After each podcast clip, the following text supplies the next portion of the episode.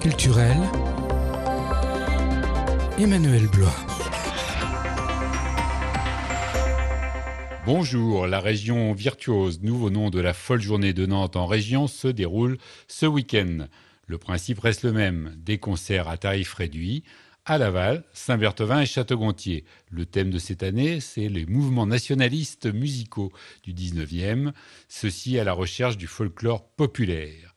Il reste encore quelques places pour le Canticum Novum et ses accents interreligieux du Proche-Orient, samedi à 14h au théâtre de Laval mais aussi dimanche à 15h30, toujours au théâtre, l'ensemble instrumental de la Mayenne qui présente Genesis, avec au programme du Bartok, les valses hongroises de Brahms, et donc Genesis, une œuvre contemporaine de la compositrice roumaine Oana Vardianou. On peut également écouter Les Oiseaux de Paradis de Valentine et Gabriel Michaud, dimanche à 18h au 40.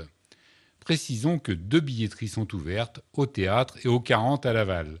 On peut également se restaurer sur place après avoir réservé son repas sur le site lethéâtre.laval.fr. Gérard Bodinier, que vous pouvez réentendre dans un invité du Maine, dédicacera son dernier ouvrage Debout, secoué par des vents contraires, ce samedi à partir de 15h à la FNAC de Laval. Encore des occasions pour fréquenter les salles de cinéma mayonnaise. La cinquième édition du festival de court-métrage de l'association Aspro se poursuit jusqu'à dimanche, salle du FCC à Cossé-le-Vivien. Vous avez pu entendre sur nos ondes Jean-Marie Plourdeau, le président, parler de ce rendez-vous. France Adot 53, en partenariat avec la coordination hospitalière pour le don d'organes du centre hospitalier de Laval, organise une avant-première du documentaire Revivre au Cinéville de Laval lundi à 20h. À l'hôpital de la Timone à Marseille, dans le service de réanimation pédiatrique, Selim, 3 mois, attend une transplantation cardiaque et Luna, 9 mois, une greffe du foie. Dans le quotidien de leurs parents, la peur et la peine côtoient la joie et l'espoir. Ils luttent jour et nuit, portés par leur amour et leur courage, épaulés par une équipe médicale dévouée pour ramener leurs enfants à une vie normale le docteur Jean-Marc Boyer, réanimateur, une infirmière coordinatrice pour le don d'organes et de tissus au centre hospitalier de Laval, et Jean-Marie Plourdeau, président de France Adot 53, participeront au débat qui suivra la projection. Autre avant-première, La promesse verte d'Édouard Bergeon avec Alexandra Lamy, Félix Moati, Sofiane Kamès. Pour tenter de sauver son fils Martin injustement condamné à mort en Indonésie, Carole se lance dans un combat inégal contre les exploitants d'huile de palme responsables de la déforestation et contre les puissants lobbies industriels. La séance est programmée mardi à 19h au cinéma Le Vox à Mayenne en présence du réalisateur Édouard Bergeon. Celui-ci revient en Mayenne où il avait tourné, on se souvient, Au nom de la terre avec Guillaume Canet.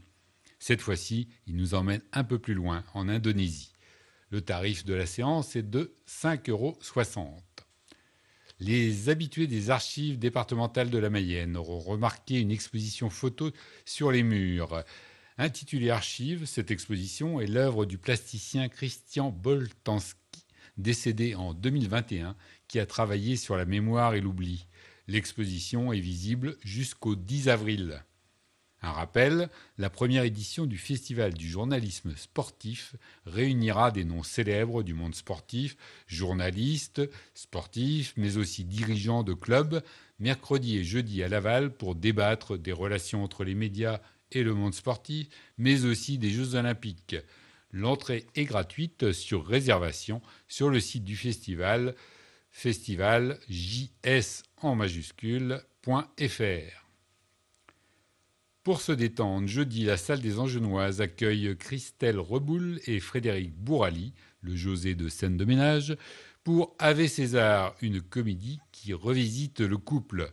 Didier et Corinne fêtent leurs 25 ans de mariage dans un hôtel branché. Rendez-vous jeudi à 20h30, salle des Angenoises à Bonchamp. Bonne semaine.